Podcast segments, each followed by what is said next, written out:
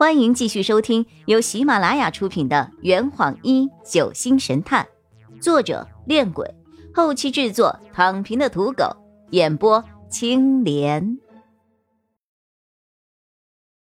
第二百五十九章，燕居做客。罗莎莎笑了，那你们接下来有什么计划吗？想先去哪儿玩啊？要不要我给你们推荐推荐啊？张璇快速的说着：“没有，这座岛太大了，我们连住的地方都没有找到，饭还没有吃呢。”我瞪着一双眼睛看着张璇，莎莎果然上当了。那你们去我家住吧，我家特别宽敞，我有时间还可以带你们去四处逛逛。我刚想回绝，洛佩便抢在了我的面前。哈哈，如此甚好，如此甚好啊！那就打搅你了。莎莎热情的拉着我的手，那就这么说定了。我们好久都没有见面了，这回一定要好好聊一聊。我不好意思的笑了笑，就怕给你添麻烦。没关系，没关系，这段时间我正烦着呢，你们来正好陪我解解闷儿。这个时候，一艘客船从大陆那边靠了过来。你们在这儿等一会儿，我去接一个客人。说完，他便朝码头跑了过去。莎莎跑开后，我身后的两个人一个坏笑，一个浅笑。我凶狠的瞪着二人：“喂，你们两个！”张璇不以为然的点了点头：“节约经费，节约经费。”太麻烦人家了，洛佩却摇了摇头：“没事儿，反正用的是你的面子，出了事儿丢的也是你的人，和我们无关。”哈哈哈，你们两个人可真有良心啊！此次登岛，洛佩只带了伞刀和一个扁扁的黑色背包。而张璇带来的，除了金色暗影之外，还有一个胀鼓鼓的旅行包。璇儿，你又带了什么高级装备来了吗？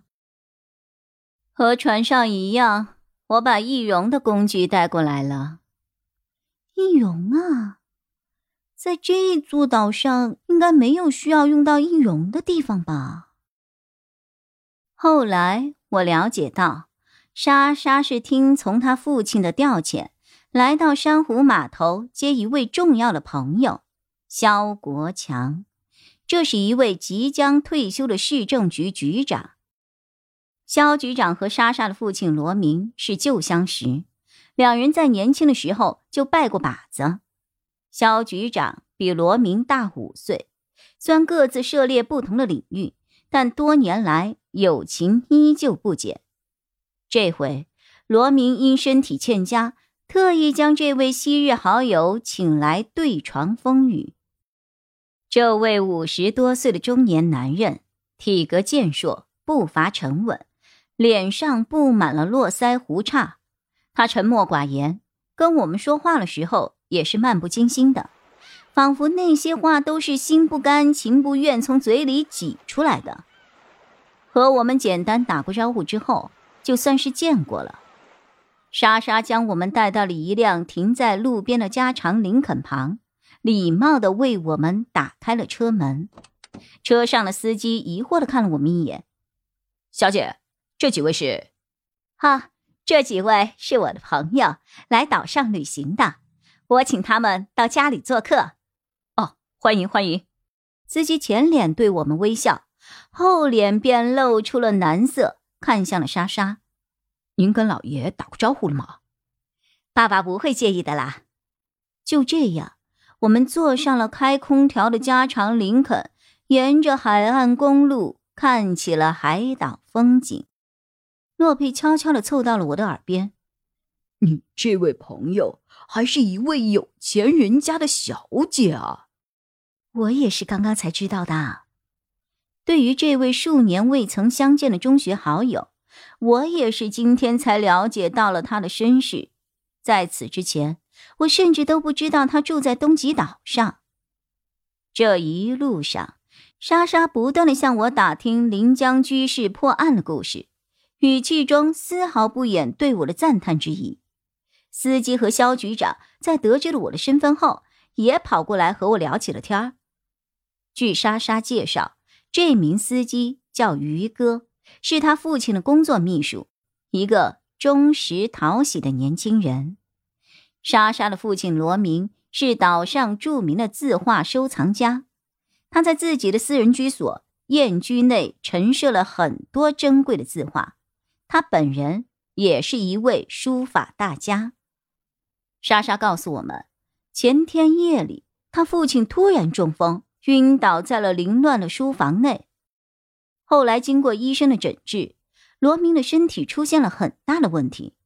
除去很多旧伤不说，就连心血管和肌肉骨骼也出现了很大程度的萎缩，多种恶疾叠加在一起，罗明现在连起身都是一件困难的事，要出门就必须坐轮椅。